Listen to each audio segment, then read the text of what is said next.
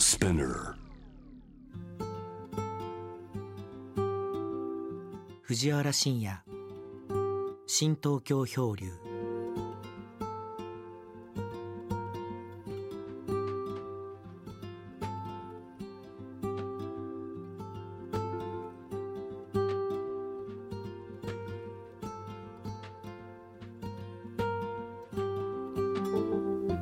えーそれではえーユーラシア大陸2万キロの旅に入りましょう、えー今回はねいよいよボスポラス海峡を渡って、えートルコつまりアジアに第一歩を踏み入れるわけですね、えーこのギリシャとトルコを隔てるボスポラス海峡。これはだいたいですね、えー30キロぐらいあるのかなその長さが。長さってあの北と南の長さね。でこれ北に黒海があって、30キロのこの海峡を経てその南はですねマラルメ海。いわゆる地中海に続くママラルメ海ですね。でその海峡の長さは30キロで、えーその幅はですねだいたい、えー3000広いところで3700メートル、えー狭いところで698メートルとなってますね。でこのボスポラス海峡っていうのは、まあ、馴染みのある海峡名なんだけども、まあ、全ての、まあ、一般的にまあ世界全ての人が大体ボスポラス海峡と呼んでんだけどもこれはねあのギリシャがつけた名前なんですね。要するに海峡っていうのはギリシャとトルコの両方の岸があってその真ん中に通ってるわけでそれをそのどちらの国がどういうふうに呼ぶかっていうのはこれはなかなか微妙なとこがあって、えーギリシャの用語でボスポラスとなってるのがこれは一般の通称になっていると。トルコではこれをそのまあいわゆるイスタンブール海峡というふうに言うこともあるしまあいくつかの呼び名があるんですね。でこのボスプラス海峡のボスプラスというのはこれはギリシャ神話のですね目牛の渡り目牛が渡るというそういう言葉らしいのね。でこれ何かというといわゆるギリシャ神話のゼウスがまあいわゆる浮気をしてですねイオという娘をに浮気をするわけですね。そそのとその妻のヘラがあのそれを、えー感づいてですねあのちょっと怪しい雰囲気になった時にゼウスがこのイオを目牛に変えてごまかそうとするわけですね。そうするとヘラはそれもにも気づいて目牛となったイオにですねまあ強力な針を持ったそのあの鉢を仕向けると。イオはそれを怖がって、えーギリシャからスポラス海峡を通って逃げるというそれで、えーっとこの海峡が目牛の渡りというボスポラス海峡というふうに命名されたということなんですね。ただこの神話というのは僕はねなんかこう一見こう権威がありそうでまあ世界の国々っていうのは昔からその土地の分取り合戦をずっとやってきててまあ、未だにね、まあ、中国が台湾取ろうだとかからまあ中近東でまあいろんなまああの土地の分取り合戦が起こってるんだけども、まあ、そういう意味で言えばあの神話である種の権威づけをするということがなんか起こあるんじゃないかと。でこれはねあの紀元前の神話っていうのはね一見この神聖なようでやっぱそこにも大きな政治力っていうのがあって例えばそのインドの紀元前にあのベーダという有名な聖典があるわけだけどもこれは北方いわゆる中近東の方からやってきたアーリア民族によって編纂されるわけですね。でそのベーダの中には階級制度っていうかなカースト制度っていうかこのもう厳密にねもう階級制度がずっとこう永遠と書き連られられているわけですね。当然その米ドを編纂したそのアーリア民族っていうのはまあ上に行くわけですよ。それでまあいわゆる色の黒いドラピュタ系というものがあのまあ最終的には南に追いやられるんだけども、まあ、そういう意味でその厳密なその階級制度をベーダっていう聖典の中でこう規定づけると、まあ、そういう意味ではもの一見この聖典という、えー、いわゆる神話だとか聖典というものは、まあ、遠いね昔のことだから一見こうなんか新鮮に思えるんだけどもこれものすごい成熟が働いてる世界だと僕は思うわけね。だからまあかつてそのこの国会とバラムネ会にこう、えー、流れているこの細い海峡をねどちらが支配するかっていうのはこれなかなかやっぱり国家としては、えー、大切なことでまあそういう意味でそのボスパラス海峡というギリシャ神話でできた海峡名が今通称になってるというのはまあそういうねあの流れが僕はあるんじゃないかと思うわけですね。で僕が言ったその1969年っていうのはこれ本当もうネイティブな海峡が残ってていわゆるあのこの今はねもうあのあの海峡はもう車でも取れるしもう全てあの便利になってるわけですね。で1973年、まあ、僕行ったあ4年後かな第一ボスポラス大橋ができるわけ。でこれは1,000メートル近くあるのかな？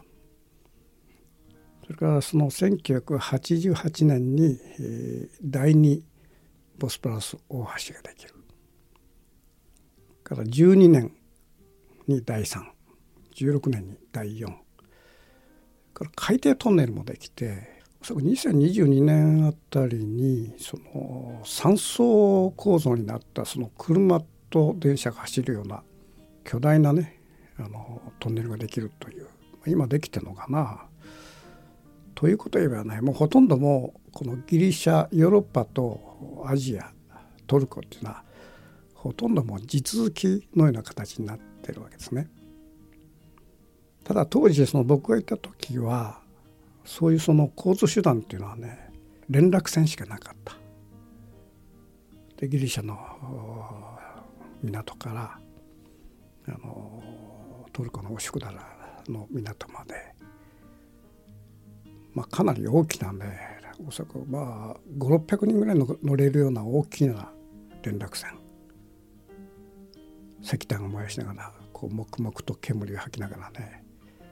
えー、ボーンっていうこの汽笛を鳴らすと鳴らすと同時にその港を出るといういわゆるまあ昔風のなんかこの旅ですよね。そういうものがね成立した時代で、えー、僕がその時に、えー、69年には最初に渡ったのが大体もう朝一のもう本当まだちょっと暗闇が残っているような時のそのまあ6時か5時台か6時台のね一番船に乗るわけですね。そうするとまだ辺りがこう薄暗い形が徐々に徐々にこう開けていくと。でわずかその1,000メートル程度のねいわゆる幅だったんだけどもこの船が本当に遅いんですよ。おそらくねこれ時速にして10キロくらいしかなかったんやかな。なぜこんなに遅いのかよく分かんないぐらいね乗ったりこう水の上を走るわけですね。まあ、当時のねいろんな旅姿のこの家族だとかそれからまあいろんなまあ行商人だとかねいろんな人がわんさかわんさか乗っててそれでねちょうどね霧がかかっててあの対岸が全く見えなかったんですね。で青いなんか霧の中をこう船が、えー、ブーンという汽笛とともに、えー、出発していくと。でそのこう何も見えないね目の前の風景っていうかその感じがねいよいよその、えー、違う世界に行くんだなというこれまでのヨーロッパの旅と全く違ったこう気分になったっていうかそれで、えー、そうね20分か30分走ってると、えー、カモメがずっとついてきててですね本当ねあの船おそらくこのギリシャからボスブラスの向こうのトルコまでねカモメがついていくんだねこれ。でなんかこうまあ戦場でなんか人が物投げてやってる人もそういうのを狙ってんだろうね。それでまたその今度往復でまた帰ってくる船にまたカモメがついていくっていう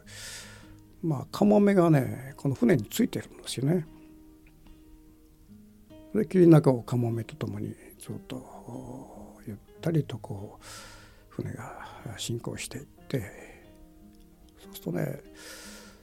霧が徐々に徐々にまあ晴れていくっていうよりもその霧の層が薄くなるもんだから向こうのね風景がうっすらと見えてくるのね。でこれがね本当にドラマチックで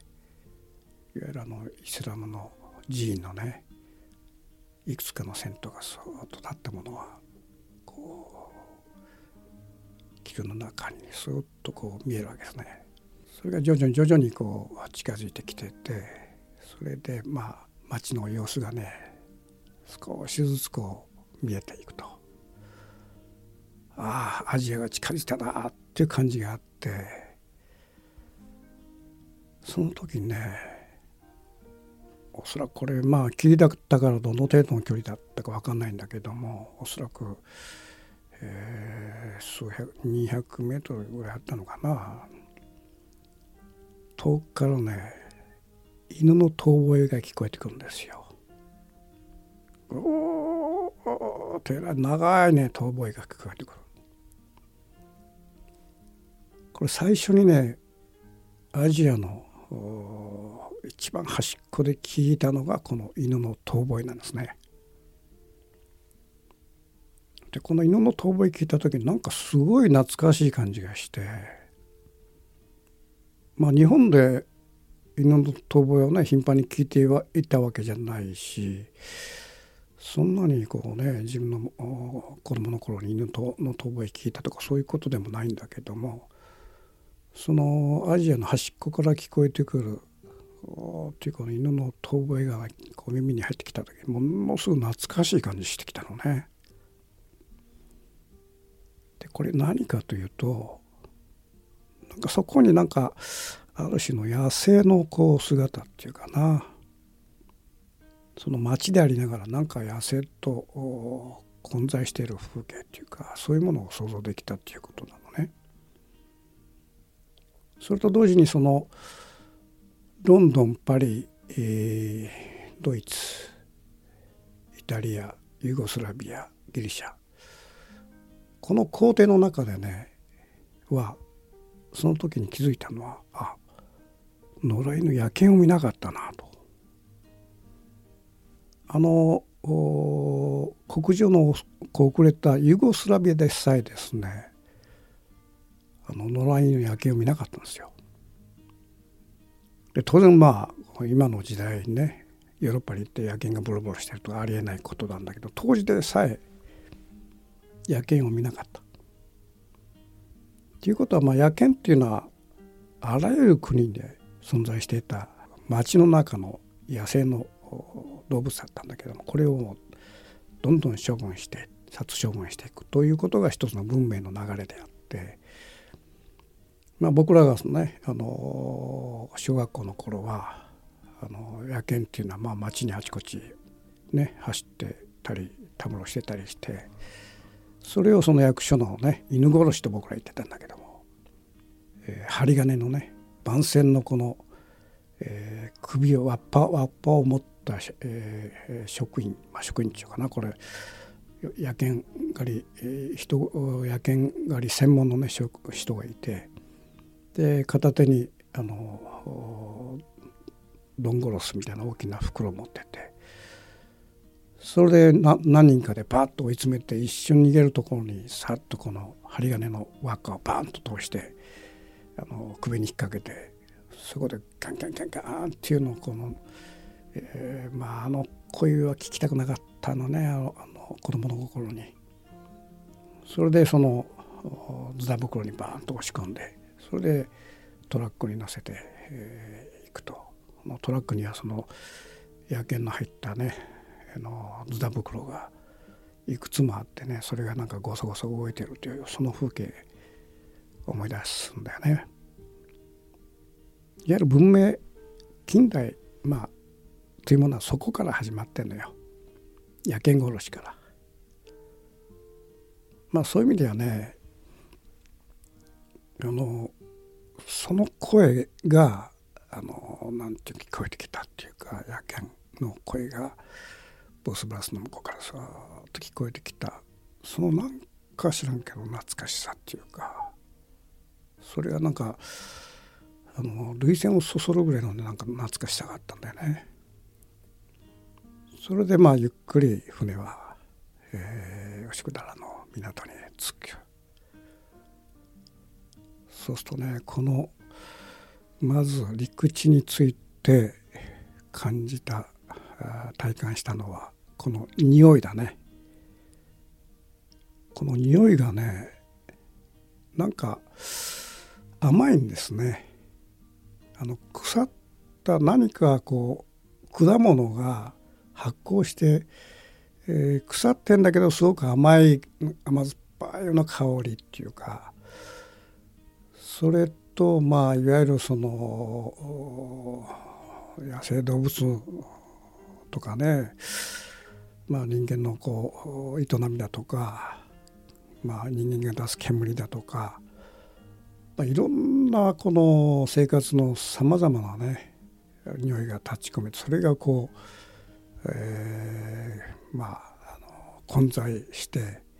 一つのこの匂いを形成していると。でこの匂いはねヨーロッパにはなかったのね。この匂いを嗅いだ時になんかこう妙な陶酔感があるんだね。なんかそのそこにも溶け込んでもいいんだと体ごと。いわゆる身体をこう包み込んでくるようなそういうの匂いだったんですね。それある種のなんかこう陶酔感があるっていうのはまあ麻薬とは言えないんだけども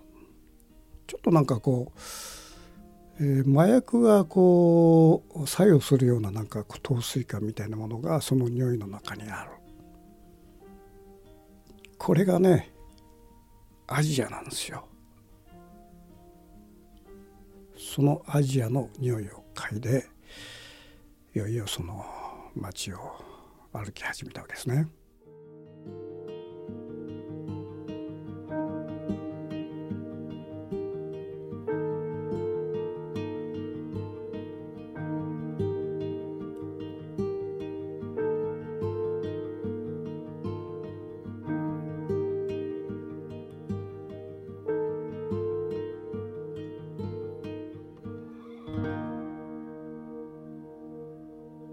藤原信也。